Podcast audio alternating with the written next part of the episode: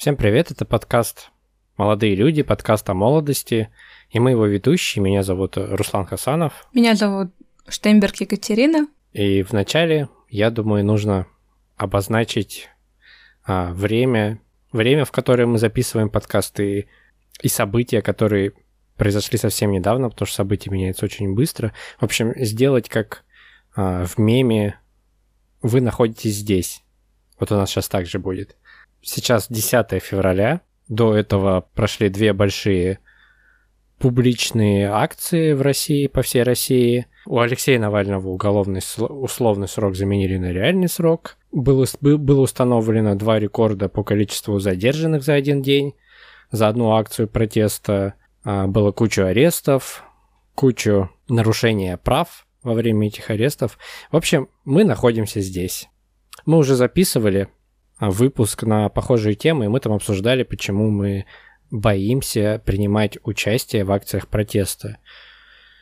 Но сейчас, я думаю, так получается, что на самом деле нужно говорить о гораздо большей проблеме, и на самом деле этот разговор о страхе и о, и о нашем отношении к нему, и о политике, и о том, как она влияет на нас, он на самом деле гораздо больше, гораздо масштабнее. Именно поэтому предыдущий выпуск, а, опять же, Руслан сказал, что вот по поводу, что вы находитесь здесь, это очень актуально в данный момент, потому что события происходят достаточно быстро, и даже собственные мысли и идеи о том, о том, о чем хочется поговорить, меняются. То есть мы послушали я послушала предыдущую запись, э, чтобы освежить то, о чем мы говорили, и уже некоторые пункты вообще не важны, э, какие-то моменты кажутся уже не столь важными, чтобы их озвучивать, а, а, и как Руслан уже сказал, понимаешь, что тема намного шире, больше, чем предыдущий раз, как мы хотим, ну, чем в предыдущий раз, когда мы записывали э, выпуск. То есть сейчас хочется поговорить не только о страхах, но и о других некоторых позициях в данной ситуации. И не только о, о протестах. На самом деле тот выпуск устарел, когда я его монтировал, ну, редактировал, точнее, было бы сказать. Там у нас через дня через два после записи он на тот момент уже устарел. Я уже понимал, что уже есть какие-то у меня комментарии к, к нему же. М.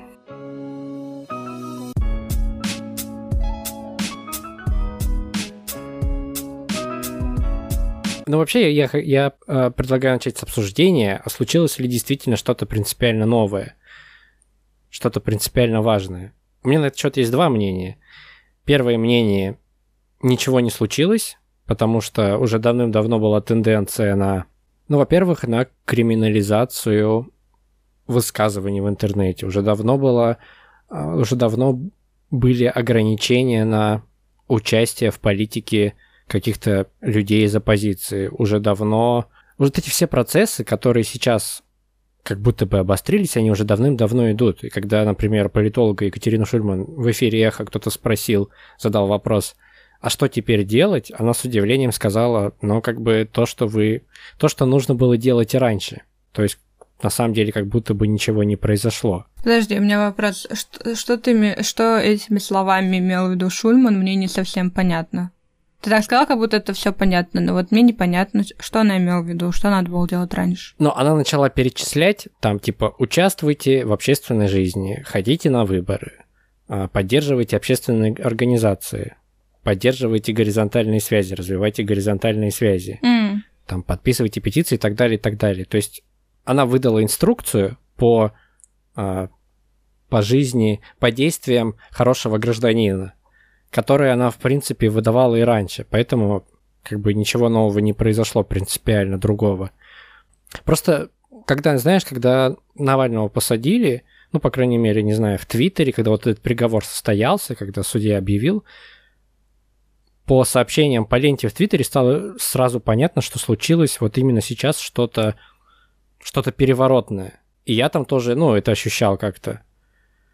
Но с другой стороны, так если подумать, а почему не переворотным был там новый срок Путина? Или почему не переворотным было был Крым, или почему не переворот, но было убийца, убийство Немцова и так далее, и так далее, там, или голосование за Конституцию. То есть есть очень много таких точек, которые на самом деле, если, ну, на самом деле они как бы вписываются в общую тенденцию ухудшения жизни в России, я не знаю, как это еще описать уменьшение политической конкуренции, уменьшение свободы. Мгм. И в то же время действительно хочется, хочется сказать, что произошло что-то принципиально другое, потому что а, Навальный не сидел в тюрьме, опять же, не было этих рекордных задержаний на акциях, то есть как будто бы вот эти все действия, они стали более откровенными. Раньше тоже не пускали адвокатов к задержанным, но не пускали так массово. А в этот раз вообще почти никому не пустили. Раньше в основном выдавали штрафы на митингах, теперь они почти там в Москве сравнялись штрафы с арестами после митингов для задержанных. Или, не знаю, отношение к журналистам. Вот мы с тобой записывали выпуск, я в нем говорил, что, возможно, если бы у меня была аккредитация журналиста, то я бы а, более увереннее себя чувствовал. Да. И, и вот и ты тогда сказала, что тебя не смущает, мол, что их самых первых задержа, задержа, задержали. Я тебе говорил, что типа вот журналистов не должны задерживать. Но практика показала вот после последних акциях проте- после последних акциях, что журналистов первых действительно и задерживают. И мало того, что задерживают, некоторых еще и избивают потом.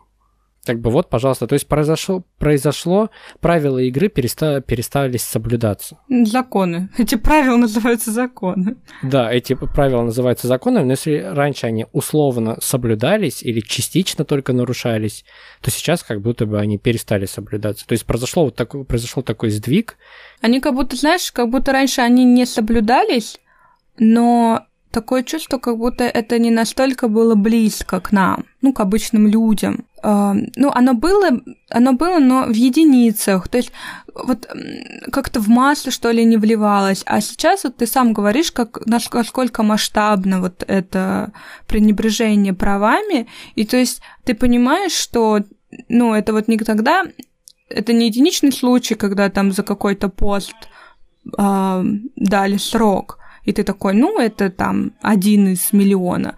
А это реально, ну, намного чаще это встречается, да, вот это задерж- задерж- задержание и пренебрежение правами, а, и много людей пострадало, много до сих пор всякие истории всплывают, Э, некоторые люди только сейчас начинают рассказывать, как у них это произошло, задержание, я имею в виду. Вот то, что вылилось так все это в массу, и ты понимаешь, что ты один из... Ты можешь быть одним из них, и сейчас как будто больше шанса, что ты можешь, можешь оказаться в ситуации такой, где ты один, и тебе никто не может помочь. Опять же, вот там не впустить адвоката, не- просто избивать, унижать, и ты ничего с этим не можешь поделать. Да-да-да. Даже вот взять эти же публичные акции, о которых мы говорили, если там, не знаю, года три назад или четыре, в семнадцатом году на первых таких больших акциях с Навальным связанных, задерживали в основном самого Навального, и там еще пару человек рядом с ними, то потом стали задерживать всех там с плакатами, с флагами, а потом стали, нач- начали задерживать всех подряд и стали первые случайные люди попадать. И теперь, кажется, вот это количество случайных людей, которые вообще не участвовали в акции, реально куча историй про то, как самые, по-моему, такие м, возмутительные или удивительные, это когда а, людей, которые только что вышли с, с- вокзала, которые только приехали, у которых на руках билеты, их задерживают как участников акции. Да, я хочу сказать, что еще не обязательно даже теперь а, долго а, и бурно а, показывать свою позицию э, на митинге, да, эти люди также страдали и после митинга, когда, помнишь, был этот массовый об- не обходы, а как э, Обыски. обыски, да, лю- людей, которые... Но это были уже по, по уголовным делам. Опять же, в этот раз сразу несколько десятков уголовных дел на протестующих. Некоторые, конечно, из них обоснованы, там, типа причинение вреда сотрудникам полиции, но часть из них вот такие, когда просто массово, как, как будто бы всех подряд. Да, то есть, опять же, ты вроде ничего не сделал, и даже митинг, может быть, для тебя прошел спокойно, а потом тебя там увидели на какой-то камере, говорят, там, ну вот, а, или там через камеры их выслеживали некоторых людей. Да-да-да. Ну и, и потом спрашивали. То есть пренебрежениями правами теперь даже не только во время да, митинга, а у тебя эти права могут обесцениться даже после, просто за твою позицию активную. Опять же, мы это видим, мы это слышим и понимаем, что вот даже мы с тобой прочувствовали на себе, то есть мы не, вы, не, вы не, мы не выложили предыдущий выпуск изначально как раз из-за вот этих массовых обысков. Хотя, казалось бы, где, где мы и где там Олег Навальный, Любовь Соболь, которые там самые ближайшие соратники Алексея Навального. Да, ну, меня на самом деле, когда Руслан говорит, может быть, мы не будем его выкладывать, я поддержала эту идею, потому что опять же, опыт показывает, что иногда такое чувство, как будто выхватывают людей из толпы, обычных людей, там пост или репост какой-то сделали. Мы просто могли выпу- выпустить э, выпуск подкаста с каким-то своим мнением и могли все это перевернуть так, что мы бы потом пострадали, может быть, не физически, но морально. И не только мы, наши родственники и так далее. Поэтому э, я хочу сказать, что вот принципиально другое случилось ли? Наверное, да, в том плане, что лично я сейчас, как никогда, ощущала на себе э, больше страха э, высказаться, чем когда-либо до этого. В этом плане я считаю, что для, для, лично для меня что-то новое произошло. И самое забавное, что параллельно с этим такое чувство, как будто чем больше у тебя от, отнимают эм, храбрости высказаться, тем больше тебе хочется высказаться по этому поводу. То есть это как э, запретный плод сладок, вот. Ну, это понятно, почему это происходит, потому что я вот вообще, знаешь, думал, я представлял себе, представлял в голове свой разговор с аполитичным человеком, который бы говорил, что ну, мол, зачем тебе это надо, ты вот переживаешь, ты вот э, там, не знаю, нервничаешь из-за этого, занимайся своими делами и так далее, и так далее, и так далее. И типа не лезь в эту политику, не касайся, двигайся по своей дороге, совершенствуйся. И я подумал, блин, вообще-то хорошим гражданином быть классно. Типа, классно а, отстаивать свои права, классно высказываться, когда тебя что-то возмущает – то есть классно быть гражданином активным, сопереживающим, а не тем, а не послушным каким-то просто человеком, которому как сказали делать, так он и делает, как сказали жить, так он и живет. То есть классно там помогать этим же правозащитным организациям, участвовать в политике и в качестве кандидата, и в качестве избирателя. Но это же вообще абсолютно нормально. И, участие, и участвовать в этих мир, мирных акциях протеста, это тоже нормально. Мне кажется, у нас сейчас очень мощно идет давление на то, что любая публичная акция это в принципе типа преступление, хотя на самом деле это не так. Даже по нашим вот этим законам, по нынешним, участие в акциях не является преступлением. В общем, я хочу сказать, что если тебя это волнует, то это абсолютно нормально. Ну, типа, я понимаю, что тебе на это доказывать не надо, но мне кажется, это иногда нужно говорить самому себе. Да, мне кажется, кстати, вот ты сейчас сказал про аполитичных людей, и у меня появилась такая мысль, интересно, в какой момент люди перестали действительно интересоваться политикой, потому что вот, например, эм, в Европе, э, в Америке у них есть различные партии, не только основные, но и маленькие угу. их тоже по-своему поддерживают в зависимости от идей. То есть, например, я как человек, ну, я вот знаю, что в Германии есть партия зеленых, которая очень выросла за последнее время. Угу. Не так, как основные партии, но по, ну, как бы у них очень заметен рост. Рост популярности, рост власти, рост, э, ну, по количеству людей. И и, например, если бы я была ну, гражданином страны, где есть несколько партий, мне было бы интересно узнавать идеи, какие продвигают, да, каждая партия. Мне было бы интересно выбрать для себя какой, ну, для, что мне важно для моей страны, и как бы найти людей у власти, которые думают, как я.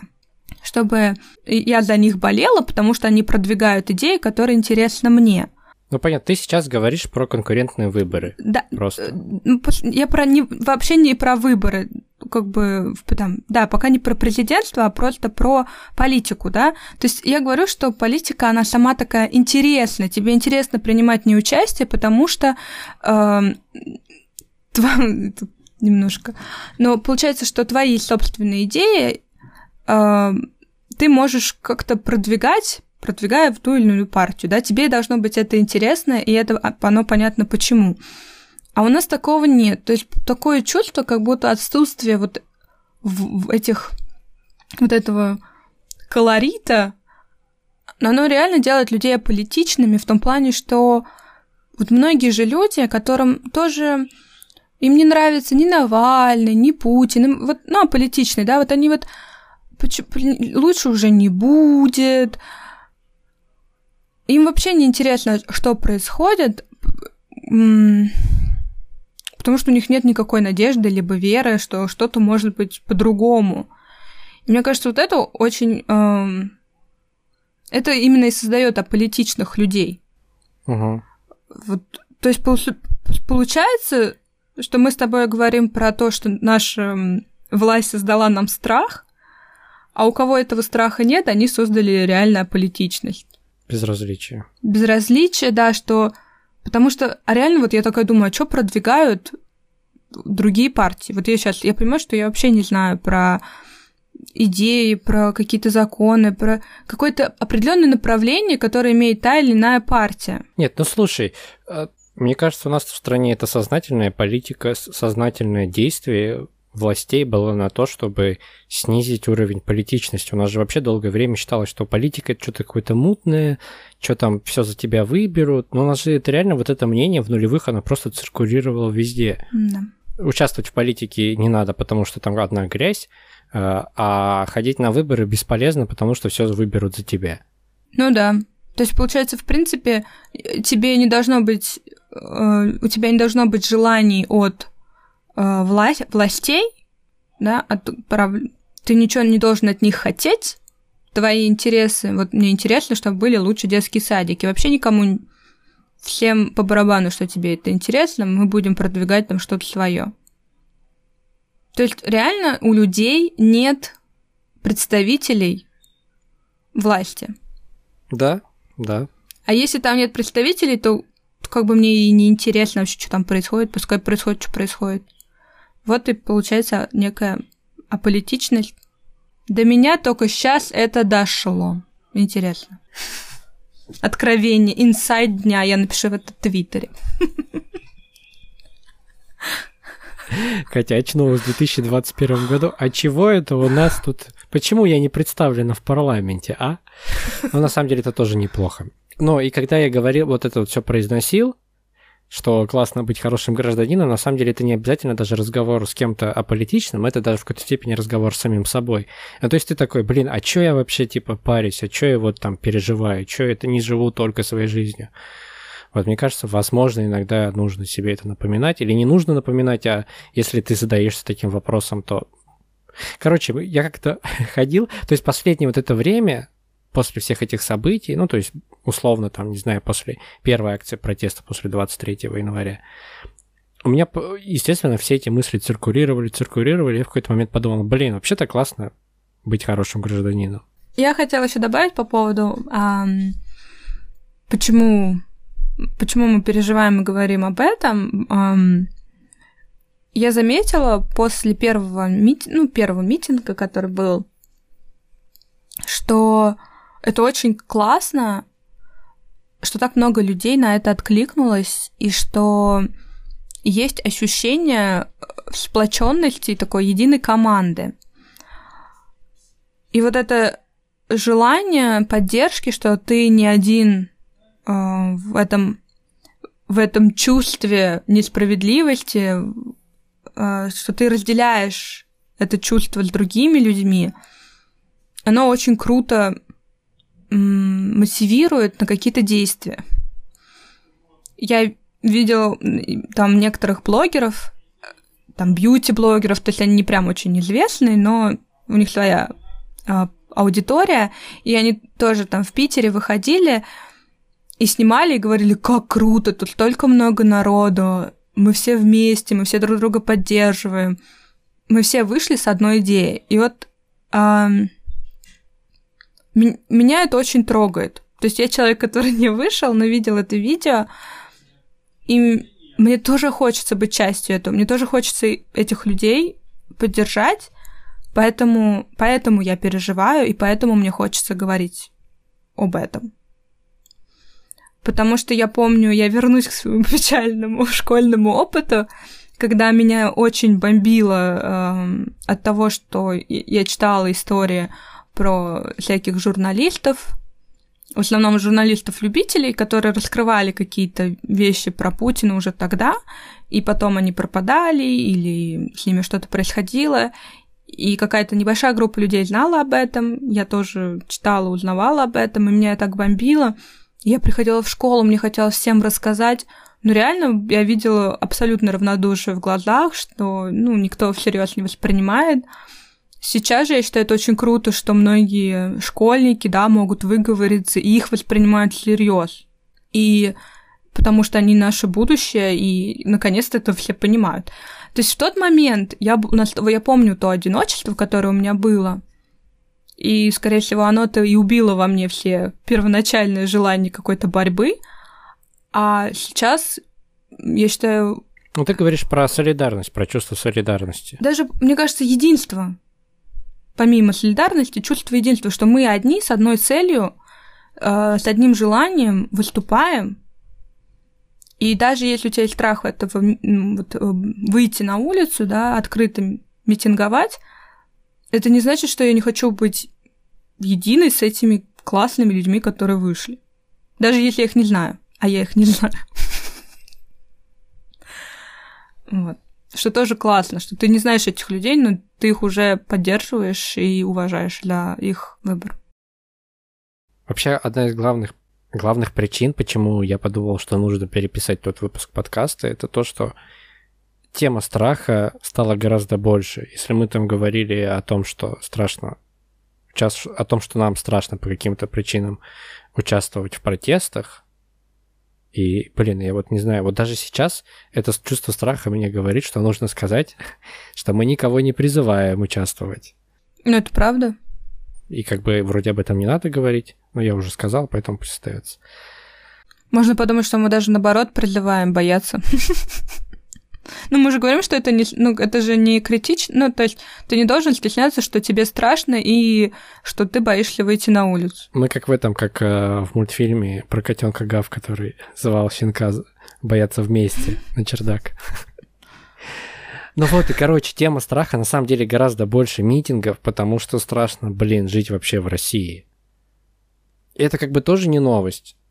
Не сегодня стало страшно жить, не сегодня стало страшно там видеть с собой рядом где-то полицейского или еще чего-то. Но за последние дни, за последние недели вот это чувство страха, оно стало каким-то вообще огромным. Оно как будто бы вот прям реально где-то в воздухе растворилось. И ты, ну, я, я, по крайней мере, ну, мне кажется, и ты тоже его постоянно ощущаю. И, и это чувство страха ты испытываешь из-за того, что... Не из-за того, что ты участвовал в митинге, потому что мы не участвовали, а просто из-за того, что ну, тебе не нравится власть, и ты критикуешь власть. Это уже реально какой-то, знаешь, страх по О Оруэллу, по, как в книге 1984, где карали, карались мысли преступления. Mm. И вот я себя сейчас так ощущаю, и я на самом деле это чувство ненавижу, и я никогда не прощу тех, кто заставил меня себя так чувствовать, кто заставил бояться за себя, бояться за близких каких-то людей. За то, что у меня вообще появилось чувство, за то, что я, блин, в своей стране боюсь представителей своей страны, которые, блин, меня вообще защищать должны. И эта тема, эта тема, на самом деле, страха, она, она, конечно, не а, не только у меня появилась. Я вообще сейчас я ну, читаю многих людей там в Фейсбуке, еще где-то каких-то относительно известных или не сильно известных, ну, неважно про их известность, но, в общем, все говорят о страхе. Вот как раз и неизвестные совсем, и суперизвестные, и публичные, и непубличные, все говорят о страхе. о том, что им страшно. Недавно вот я на дожде я смотрел небольшое, небольшое интервью с Челпан Хаматовой, и та тоже говорит, что боится, что боится, что боится обысков, что боится того, что боится того, хотя, казалось бы, суперизвестный человек, супер уважаемый человек, и тоже испытывает это же чувство. И в том числе, мне кажется, поэтому очень мало каких-то... Ну, очень долгое время а, никто из публичных людей не высказывался не то что в поддержку там Навального, ладно, а в, в поддержку протестующих, в поддержку... Или никто не осуждал там а, то, что нарушаются права людей, то, что людей там на улицах избивают и массово арестуют, э, массово выдают аресты. И я вот подумал, что с одной, конечно, с одной стороны, это меня очень расстроило, потому что все-таки кажется, что публичные люди, особенно которые раньше там были аполитичными, кажется, что они все-таки больше защищены, чем мы. С другой стороны, ну, видимо, они тоже очень сильно боятся. Да, есть что терять. Хотя сейчас нужно признать, что вот сейчас уже стали появляться коллективные письма э, в там а, у них разная направленность. Одни за освобождение Алексея Навального и политзаключенных, другие за остановку насилия, третьи за изменение законодательства э, в лучшую сторону, в более свободную, либеральную сторону. Ну, как бы все они хорошие. Вот буквально я прям за полчаса до нашего э, подкаста, до записи нашего подкаста посмотрел коллективное письмо от э, 400 музыкантов. Я сначала подумал, ну, наверное, я сначала удивился, что так много, Потому, потому что, ну, обычно, конечно, высказываются публичные какие-то музыканты, популярные, там, не знаю, Noise MC в поддержку оппозиции. Вот, а тут я открыл это письмо, и там оказалось, что оно составлено, что это письмо, которое составили деятели, ну, то есть там были композиторы, там пианисты, скрипачи, то есть они не сильно публичные люди, но те люди, которые раньше не были так активно вовлечены, которых как бы не было слышно, мне, ну, вот, мне показалось, что это очень здорово на самом деле. Я, кстати, в такие моменты чувствую себя, ну, немножко, не то что защищеннее, но понятное дело, что вот опять же, ту солидарность, про которую я говорил, которую ты назвала единством, но, по-моему, это синонимы. Ну ладно. Вот, короче, просто мне больше слово солидарность почему-то нравится. Я чувствую в этот момент какую-то солидарность, немножко защ... ну, защищенность, это на самом деле э, обманчиво ее чувствовать, защищенность такие моменты, но все равно есть какое-то чувство, что ты не один, что есть вот и такие люди, заслуженные, уважаемые, которые тоже возмущены так же, как и ты, и которые пытаются повлиять на что-то своими открытыми письмами и высказываниями. Вот. То есть видно, что сейчас общество стало немножко немножко больше высказываться, больше говорить об этом. Вот, и, конечно, не надо обесценивать э, тех, кто высказывался до этого и кто постоянно высказывается. Мне еще про страх очень понравилось, как сказал Антон Долин в своем. Он у себя в Фейсбуке пост написал, и там... Вообще сегодня у меня будет куча фамилий, но вы уже, наверное, заметили, что я, готовился, выписывал лучшие цитаты за прошедшие две недели. Вот Долин у себя в Фейсбуке в посте написал, что страх разрушителен, а победа над страхом целительна. Ну и то, что ты уже сказала, и я еще, еще раз, наверное, это повторю, и для себя повторю, и для вас, что ни в коем случае не нужно винить себя, если ты боишься. И я это не устану повторять, потому что не мы виноваты в этом страхе, и нам не за что себя винить, не нужно заниматься виктимблеймингом по отношению к себе, не нужно обвинять себя за то, что ты стал жертвой. Я хотела э, из прошлого выпуска единственное, наверное, что мне хотелось бы повторить, что у меня сразу было несколько страхов, по, по, помимо а, страхов, что меня заберут и увезут, куда там увозят, ну, в участок. А помимо этого страха, у меня, например, еще есть страх толпы. На самом деле, я, когда думала над этим выпуском, я поняла, что у меня появился еще один страх, вот мы сейчас как раз с тобой об этом говорим, о, чу- о солидарности, о единстве, о том, что люди, почему вот это массовое, да, а, ой, э, массовое, как написали коллективное письмо, да, то есть э, когда вы 400 человек, ты действительно, я думаю, чувствуешь себя более защищенным, ты в группе людей, тебе не страшно высказаться, потому что вас много, ты не один. То есть твоя точка зрения уже доказана еще 399 людьми. Но когда тебя забирают в участок, и ты там один на один, тебя как раз забирают из этого единства, вырывают. Тебе не дают никого, кто бы поддержал тебя рядом. Ты просто один с людьми, которые тебя унижают, э, и тебе надо им что-то доказать свою правду, когда ты понимаешь заранее, что они вообще не готовы слышать эту правду, и что им нужно вообще что-то свое от тебя. И у них свои причины того, что ты здесь. И вот как раз э, это вот этот страх, мне кажется, то, что они у тебя, вот люди, я еще раз говорю, многие люди мотивируются вот этим единством, солидарностью и мотивируются тем, что люди выходят все вместе. То есть вроде не так страшно. Но вот после всех историй и вообще все, что происходит ну, в этих задержанных пунктах, как понимаешь, что и именно это они у тебя и забирают. То есть то, на чем держится какая-то часть твоей мотивации. Ну, помимо того, что ты хочешь высказаться и защитить свою точку зрения, помимо этого, понятно, я уж не говорю, что это одна единственная цель это выйти народом. Да, у каждого своя цель, почему он выходит, но все равно, мне кажется, вот это есть, создается защищенность, когда вас много. И когда тебя вырывают оттуда, это как, мне кажется, это как будто какой-то некий двойной страх, что ли, понимаешь? Ну, вообще-то, вообще-то ты сейчас описала главную причину моего страха участвовать в акциях протеста, которую я рассказывал в прошлом выпуске. Страх оказаться один на один с этой системой. Даже, понимаешь, даже не то, что на один на один с системой, а вообще им не важно, что ты скажешь. Вот меня пугает то, что я не важно, что я скажу, это для них это вообще не важно. Ну да, я об этом же и говорил. То есть не только, только даже не то, что один на один с системой, а один на один вообще с неизвестностью. Что им от меня надо? Просто написать мою фамилию, просто продержать меня здесь. Они хотят меня избить, поиздеваться надо мной. Они больные люди или здоровые. То есть это реально просто неизвестность. А страх перед неизвестностью один из самых большой. Что с тобой там будет? Повелет, не повелет, как выиграешь ты лотерею, и тебе попадется добрый э, дядя с пушкой или злой. То есть получается, что есть еще вот такой страх перед неизвестностью, когда ты один на один с чем, не знаешь.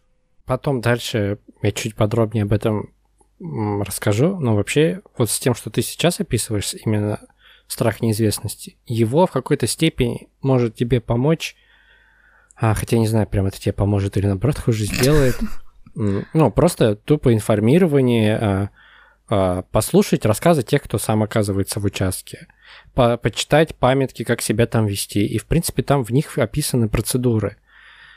Понятное дело, что в памятках будут описаны реальные процедуры, ой, идеальные процедуры, а те, кто оказываются в участках, они будут скорее описывать реально, как это все обстоит, но тогда ты хотя бы будешь понимать, что там происходит. Я говорю, это не значит, что тебе будет спокойнее от этого. Слушай, мне кажется, вот эти истории, на самом деле, именно этот страх и породили, потому что некоторые рассказывают, что у них все было там нормально, некоторые рассказывают, что нет. То есть именно наличие этих огромного количества этих историй и создает страх, что ты не знаешь, куда ты попадешь, какую историю. Ты попадешь в разряд ужаса, в разряд средненький или в разряд «а, просто поддержали и отпустили». В любом случае, мне кажется, важно понимать, какие у тебя есть права и в какой момент их нарушают.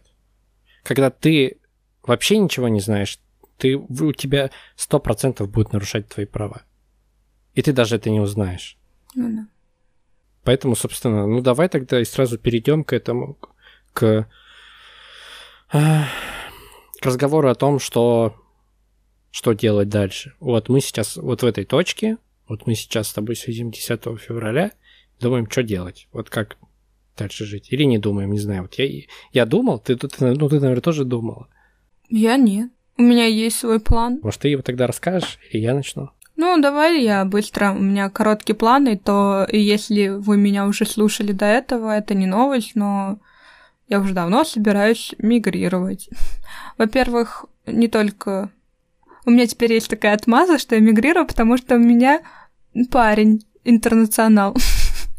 на самом деле это вообще никак бы не повлияло, на самом деле, на мое решение. эта мысль у меня еще до университета, как раз во времена школы, когда вот я говорю, чувствовала, что хотелось бороться, и никто меня не поддерживал. Уже тогда у меня появились первые мысли, и э, я всегда, я никогда не хотела, никогда не хотела уезжать от этой страны, убегая. Я всегда хотела, это, чтобы это было легально. Я никогда не хотела... У меня не было мыслей идти, например, просить какое-то политубежище. Многие, в принципе, говорят, что это, принципе, реально, ничего сложного, и так можно сделать. И я знаю людей, которые делали так, ну, такую вещь, не имея реальных оснований на то. И у меня, вот, в общем, у меня всегда это было желание все сделать по-честному и по, по закону и легально. Поэтому я до сих пор здесь. И в, комфор... и в комфортном темпе. Ну и, в принципе, вот мой ответ на вопрос, что дальше. Он у меня уже давно. Я, опять же, говорила в прошлом нашем выпуске, который не вышел, что м- я люблю эту страну. Люблю свою собаку. А, Сейчас, подожди. В общем, я люблю свою страну, да, и эм, у меня нету... Знаешь, ну, некоторые там покидают Россию с мыслями, что это ужасное место и так далее. Я... В общем, мой выбор, он э, обоснован моими собственными желаниями, они эгоистичные, как у всех людей. И я, в общем, не борец. Я, я помню, мы с Русланом как-то шли летом, и ты мне рассказывал, что тебе кто-то написал. Тогда как раз была Конституция, тоже многие возмущались, какая-то волна была. И э, что тебе э, кто-то написал, или ты кого-то спросил, типа, ты не думаешь сваливать или... Ну, вот, помнишь? И тебе сказали, нет, мне нравится, что я как раз в эпицентре момента, когда можно что-то менять, то есть некоторым людям нравится ощущение того, что сейчас они могут что-то менять, высказываться и бороться. И я вообще считаю, что это очень круто, что есть такие люди, и уважение, сил, удачи им я желаю. Какую-то помощь, которую мне комфортно оказывать, я буду оказывать. Счастливо оставаться, а, в общем, Аривидерчи. Но... Ну, типа, ну, но я, я не этот борец, и я Э, на самом деле, когда мы записывали предыдущий выпуск, мне было так стыдно это говорить. Почему-то сейчас мне уже кажется, что ничего в этом страшного нет. Вот. И менее стыдно. Все равно неловко, потому что я думаю, все равно я наслышалась в своей жизни различных людей по, по этому поводу. Я не знаю, почему в нашей стране так негативно относятся к людям, которые хотят из этой страны уехать. Вот мой молодой человек живет в Германии, он тоже хочет уехать в Канаду, когда он говорит это другим людям, вообще все спокойно так реагируют. Я на самом деле хотел это чуть дальше обсудить, но давай уж, раз ты уже начала, то сейчас обсудим про, про миграцию. А... Но мне кажется, в этом есть, знаешь, какое-то... Нет, на самом деле, конечно, никто не виноват в том, что он хочет уехать. Это вообще странно. По каким бы этим причинам не было, Просто мне кажется, ты, наверное, может быть, немножко чувствуешь какое-то, ну, как бы предательство по отношению к тем, кто остается, и у кого, например, нет возможности уехать, или кто даже не про, не про возможность разговор, а про то, что ты как будто бы так оставляешь один на один с системой, с режимом тех, кто остается в России ты типа, ну, перестаешь быть... Да, частью. Ты перестаешь часть быть вот этой вот, просто что ты говоришь, частью какого-то общего, ты перестаешь частью быть этого. Да, если честно, я вот читала в Твиттере некоторые люди там, ну, пишут, что там я вот там из Израиля, ну, из, русские люди из разных городов, стран, точнее, из других стран, пишут, что как они там поддерживают или свое мнение высказывают по поводу происходящего. Ну и есть адекватные люди, которые там, ой, там, спасибо за поддержку, или там... А кто-то пишет, сиди там молча в своем Израиле, там, или да ты, какое право ты имеешь вообще что-то говорить? То есть...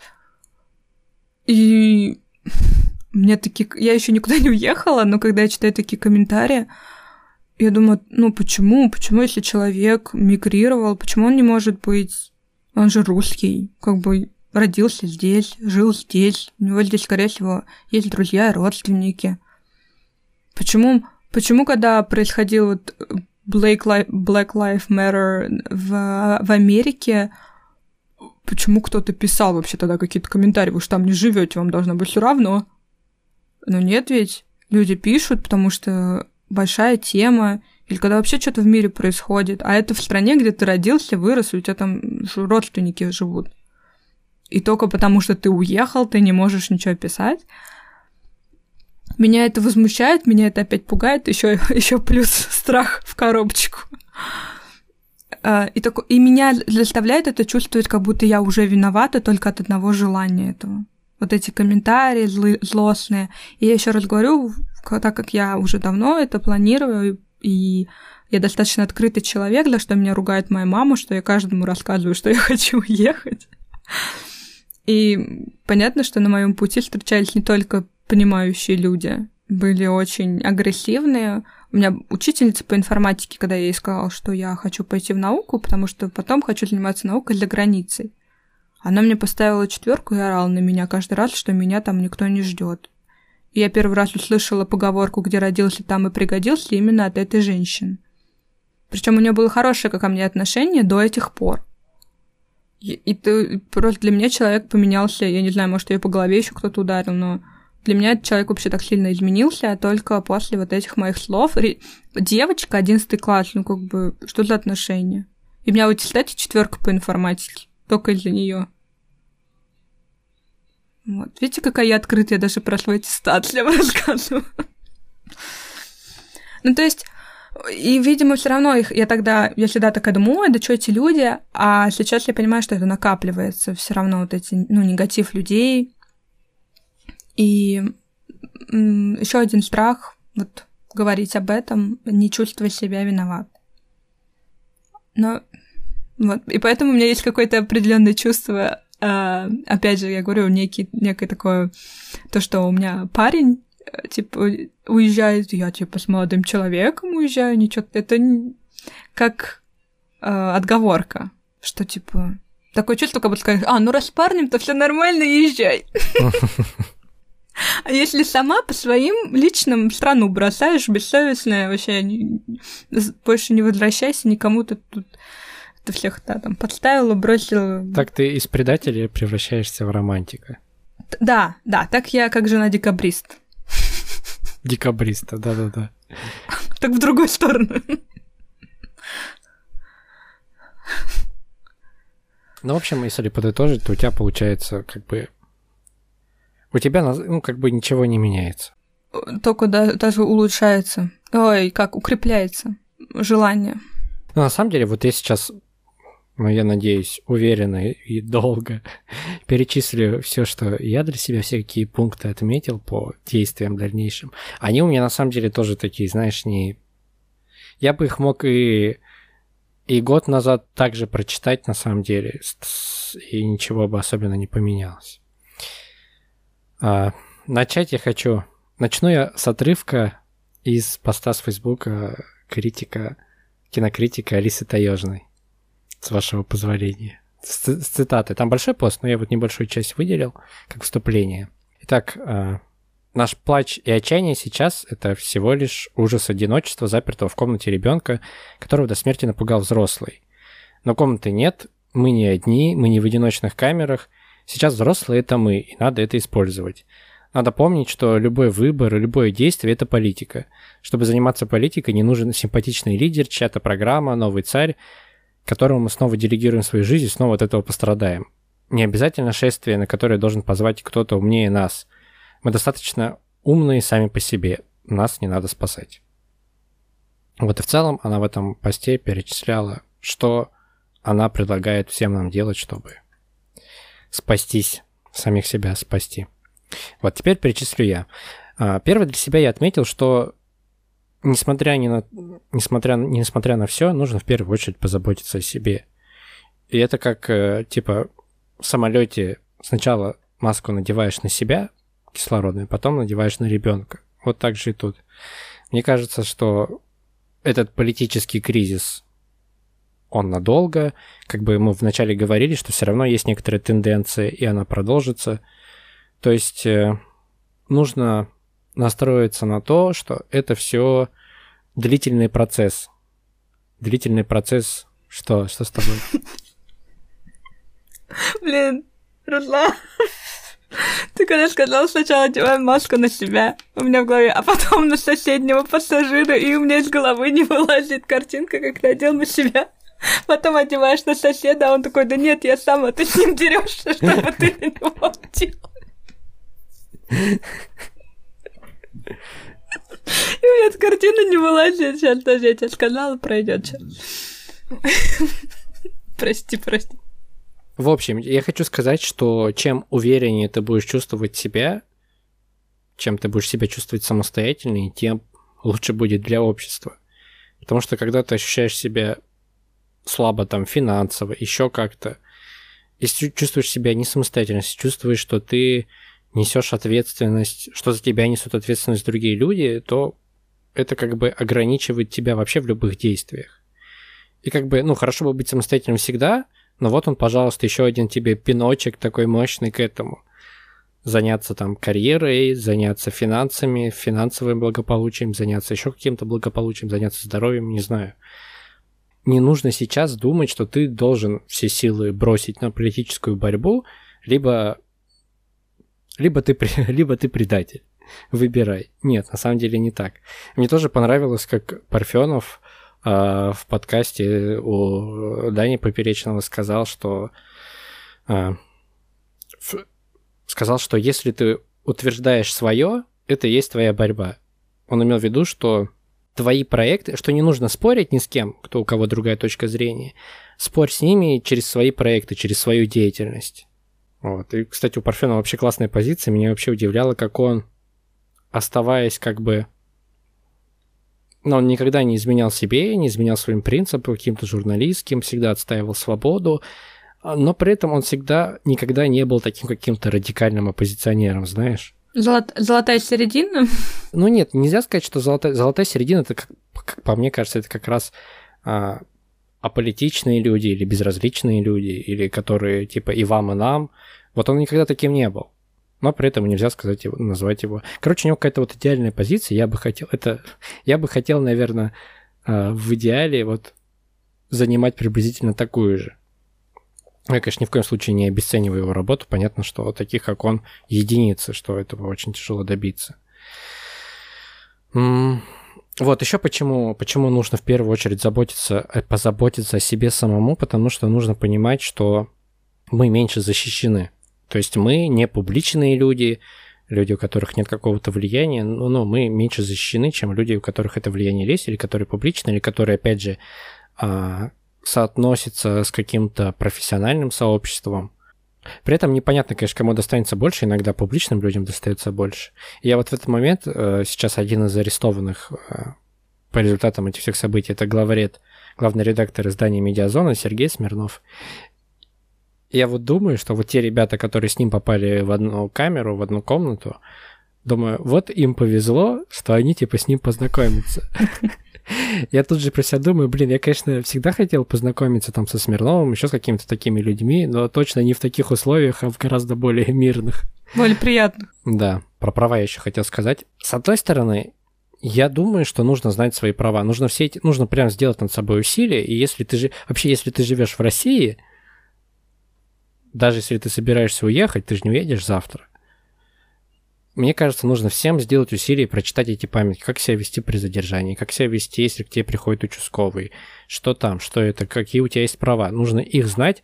Понятно, что, что ну, все, всеми этими, некоторыми из этих памяток можно спокойно их прочесть, выучить и потом им потереться, потому что они никак не будут работать. Вот. Но в любом случае, мне кажется, важно свои права знать. Понятно, что некоторые памятки тяжело читать, но знаешь, блин, когда ты открываешь памятку, к тебе пришли с обыском, что делать? Ты как бы начинаешь это моделировать на себя, и твоя же первая же реакция, ну нахрен, и закрываешь ее и думаешь, что к тебе никогда не придут. Вот. И почему еще важно знать свои права? Мне кажется, что очень опасно привыкать к тому, что твои права не соблюдаются. То есть очень мне кажется, важно всегда проговаривать нарушение прав. М. Важно проговаривать э, просто из- вот как раз из-за того, чтобы к этому не привыкать. Это как э, в сериале HBO «Чернобыль», там в, в начале герой говорил примерно что-то такое, что мы так долго слушали ложь, что перестали ее отличать от правды. Ну, он имел в виду идеологию советскую. И мне кажется, ну, нам как бы очень важно проговаривать каждый раз, когда наши права нарушаются. Там проговаривать, что нужно пускать адвокатов, что нельзя запрещать адвокатам встречаться с задержанными, что нужно э, не только адвокатов, там, муниципальных депутатов, членов ОНК, это тоже касается очень многих людей, касается которых есть доступ задержанным. Там а, не нужно нарушать права тех, кто участвует в акциях протеста. Не, нельзя вы- выносить неправомерные судебные решения и так далее, и так далее, и так далее. Этих кучу-кучу нарушений, которые... Ну, я вот сам по себе замечаю, что когда они идут потоком, ты уже начинаешь воспринимать, когда видишь, что кому-то дали штраф, а не арест, ты думаешь, о, ну, хотя бы человек остался на свободе, хотя, блин, человек штраф ни за что получил, come on. Ну да. Ну, то есть нельзя, нельзя, нельзя так думать, и нужно каждый раз себя дергивать, и в том числе поэтому нужно знать свои права. Это вот... А, еще я, блин, я вначале забыл проговорить, что все, на самом деле, эти пункты, а, ну, я их сам, ну, в большей степени, это как бы советы самому себе. Инструкции для самого себя, а не, типа, идите и делайте это. Вот. Ну и для вас тоже. Вот. Но в первую очередь я это как-то для себя хотел проговорить и с вами делюсь. Вот, и второе, теперь, когда ты постепенно становишься увереннее и самостоятельнее и сильнее сам, это второе, это помощь окружающим, помощь тем, кто столкнулся с несправедливостью. В первую очередь потому, что если, не дай бог, она коснется тебя, то единственный, кто тебе помогут, это общественные организации, которым ты помогал для этого. Это ОВД-инфо, который предоставляет юристов. Ну, все уже, наверное, знают про ОВД-инфо. Там, на самом деле, очень много организаций таких. Это ВД-инфо, это Апология протеста, Команда 29, Правозащита открытки. Вот, по-моему, четыре организации, которые предоставляют юридическую помощь. Это Медиазона, СМИ, которая пишет о таких, о судах, о полиции, о, о пытках, освещает и тем самым, ну, на самом деле, защищает. Потом еще, что мне, мне кажется очень важно, это делиться с обществом а, несправедливостями, даже если у тебя мало подписчиков. Не обязательно как-то, знаешь, красиво высказывать свое мнение, красиво писать. Мне кажется, иногда достаточно просто какой-то новости. Достаточно репостить новость с каким-то вопиющей несправедливостью и написать, что так быть не должно. Вот так сейчас у нас происходит в стране, и так быть не должно. Мне кажется, это важно делать. То есть важно не молчать. И, во-первых, так люди, которые тоже чувствуют тоже, что и ты, будут чувствовать себя не одни. Да. И, во-вторых, возможно, ты кому-то донесешь информацию из тех людей, для кого она не доходила. Ну да. Потом, мне кажется, э, вот вначале я читал этот отрывок из э, поста э, Алисы Таежной, и она говорила, что, что любой выбор и любое действие – это политика. Вот мне кажется, если ты видишь, что какие-то публичные люди, на которых, которых ты там подписан в Инстаграме или потенциально могут подписаться, если ты видишь, что они честные, а, возмущаются несправедливостью, то нужно их поддерживать в первую очередь. Поддерживать в смысле, ну, просто буквально подписываться на тех, кто... В общем, я хочу сказать, что важно читать и поддерживать э, неравнодушных, честных и смелых публичных людей, и наоборот, не поддерживать остальных, которые равнодушные, нечестные и не смелые. Что я имею в виду в, в качестве поддерживать? Это вот даже, мне кажется, обычные подписки и внимание, и охват аудитории очень важны. То есть, мне кажется, понятное дело, что если ты один отписываешься от какого-то публичного человека, у которого миллион подписчиков, то вряд ли ты один, ну, к- как ты сыграешь погоды. Ну, то есть, по сути, это разговор про институт репутации. Если ты видишь, что у чел- человека хорошая репутация, то нужно его поддерживать, в том числе так. Ну, там в комментариях писать, да, там спасибо вам, что вы это говорите, лайки ставить и так далее, и так далее. Мне кажется, важно поддерживать таких людей, таким, таким образом тоже. Ну вот я, например, сейчас вот после вот этих всех событий начал, а, подписался в Фейсбуке на Марию Эй- Эйсмонт, она юрист, помогает задержанным а, в акциях. Ну, вообще пом- помогает, а, она адвокат у тех, кто проходит по политическим всяким делам, будь это административные правонарушения или уголовные. И вот, например, и Марина Литвинович, она член общественной наблюдательной комиссии. Она помогает, проверяет, соблюдаются ли права задержанных, так, э, арестованных и так далее, и так далее, и так далее. И опять же, мне кажется, важно их читать, важно распространять то, что они пишут, потому что это люди, которые но мне кажется, в какой-то степени это вообще великие люди, потому что они напрямую борются с несправедливостью, они как бы вытаскивают людей из этой системы и помогают и людям, которые столкнулись с несправедливостями. Ну, кроме того, им можно, ну, буквально там, знаешь, когда ты читаешь людей напрямую, то ты им быстрее сможешь помочь, если они примут эту помощь. А, что еще хотел сказать? А, вот еще про информацию. Мне кажется, на самом деле еще важно проделать работу и понять, э, как ты получаешь информацию. Я на самом деле очень часто стал слышать даже от сверстников разные конспирологические теории, связанные с властью. Мы вот с тобой тоже обсуждали недавно, и в целом я это слышу. И мне кажется, что это в какой-то степени, в том числе из-за недостатка информации или недоверия к информации. И вот если вам нужен был кто-то, кто расскажет, кого читать и кому доверять, то я сейчас это сделаю. В общем... Наконец. В общем, важно читать «Медузу», «Медиазону», «Дождь», новую газету ОВД Инфо. Это не полный набор, но это вот такой, мне кажется, минимальный набор. И вы потом постепенно начнете понимать, кого из специалистов, которые они приглашают, можно еще где-то послушать, еще где-то почитать.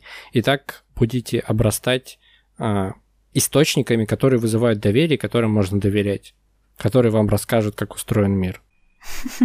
Также, мне кажется, важно читать и слушать каких-то... Их неправильно называть блогерами, но вот, например, Шульман. Вот назовешь ее блогером или нет? Она блогер, но в какой-то степени блогер. Еще там профессор, преподаватель, еще несколько там степеней, должностей. Вот мне кажется, важно слушать таких людей, как вот, например, Шульман, или смотреть каналы редакции в Ютубе, потому что они, опять же, помогут понять, как устроен мир, и у меня, например, они вызывают доверие, и мне бы хотелось, чтобы они там и у у вас, у слушателей вызывали доверие, и у тебя вызывали доверие. Потому что я знаю, что ты, например, Шульман, не слушаешь редакцию, не смотришь. Нет. Но это не из-за доверия. На самом деле, это, это весь блок я адресую тебе. Нет, э, реально есть, ну, вот это к тебе уже не относится, но я знаю, что есть люди, которые, опять же, мои сверстники, которые, казалось бы, в том же информационном поле, что и я, приблизительно с такими же ценностями, с такими же мнениями, но они зачем-то читают анонимные телеграм-каналы странные, которые публикуют всякую хрень, которые вообще не особо заботятся о своей репутации, понятно, потому что они анонимные. Я не понимаю, почему людям доверяют, и потом как бы считают, что с этой позицией, с этой информацией нужно как-то считаться. Mm.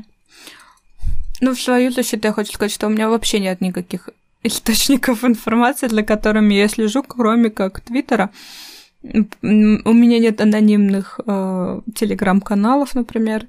Э, я тоже согласна, что подписываться на такой вид э, СМИ вообще не имеет никакого смысла и вообще загрязнять у меня, может быть, нет такого сильного информационного поля, как у тебя, но я точно знаю, что я его не загрязняю.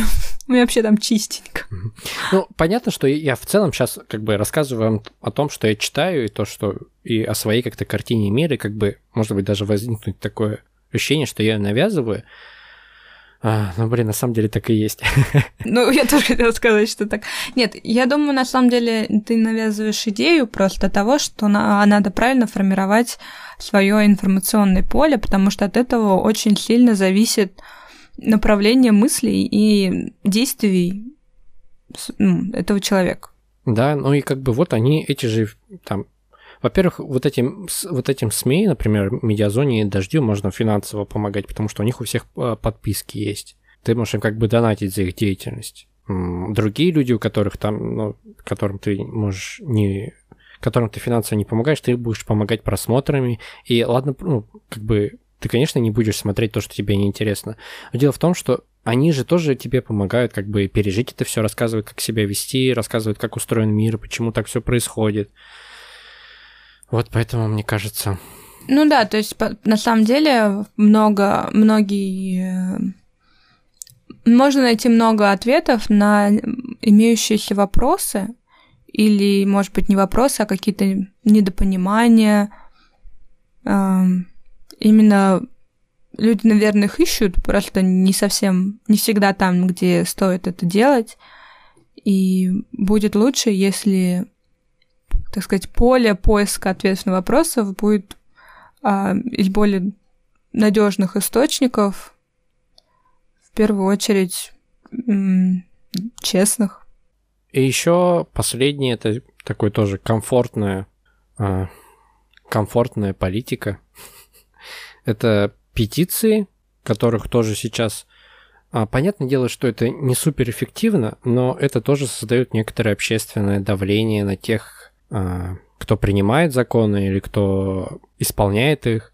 Там буквально сейчас есть петиция на Change.org за от ОВД Инфо за снятие плана крепость, есть петиция против э, закона о просветительской деятельности.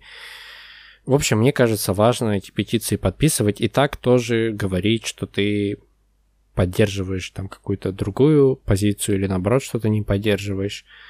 Ну и про донатить я, по-моему, уже сказал, про вот эти правозащитные организации, что их, их можно финансово тоже поддерживать, вот. Не, на самом деле про петиции я хочу сказать, что это крутая штука, и многие, я много раз слышу, что очень часто я подписывала петиции не только поли... ну, там, политического характера, а у меня очень часто было про защиту а, там, животных, а, про, в общем, петиции в сторону защиты планеты, животных и так далее.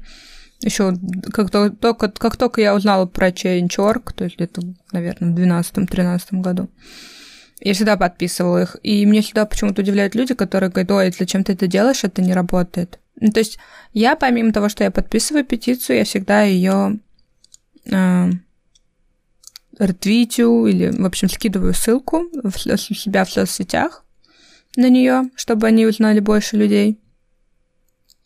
И, там тоже можно денежку платить, ну, донатить. И иногда я это тоже делала когда, когда была денежка. Но я удивлялась людям, которые пишут, что ну, это вообще не работает. И, хотя, ну, мне важно, чтобы вот это как раз про вопрос о представителе моих интересов у власти. Если я, у меня нет такого представителя в данный момент в моей стране, тот, кто бы защищал мои интересы и их продвигал, то хотя бы я могу показать свою позицию вот так. И это мой голос, и я его отдаю. Услышан он был у людьми у власти или нет, мне очень мне важно, но также важность имеет само мое действие для меня.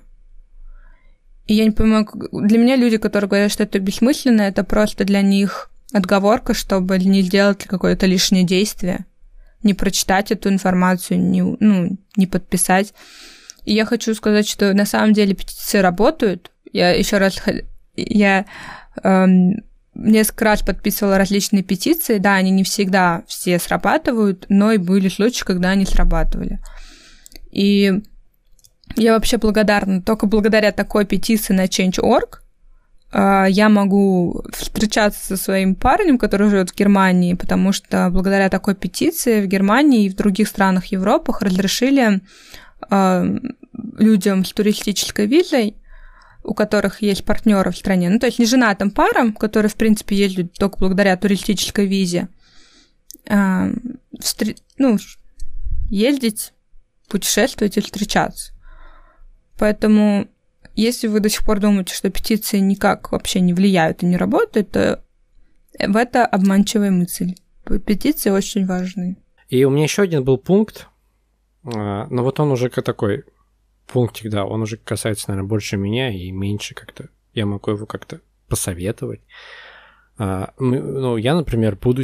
Я понимаю, что мне нужно готовиться к, к миграции, причем не, не обязательно даже, знаешь, какой-то такой суперосознанный. После выпуска, после выпуска этого пора готовиться к миграции. Не к такой суперосознанный вот по какой-то программе куда-то, а просто к экстренному сваливанию из страны. Mm-hmm. То есть нужно быть готовым, что, возможно, так придется. Ну, то есть настраиваться на такое.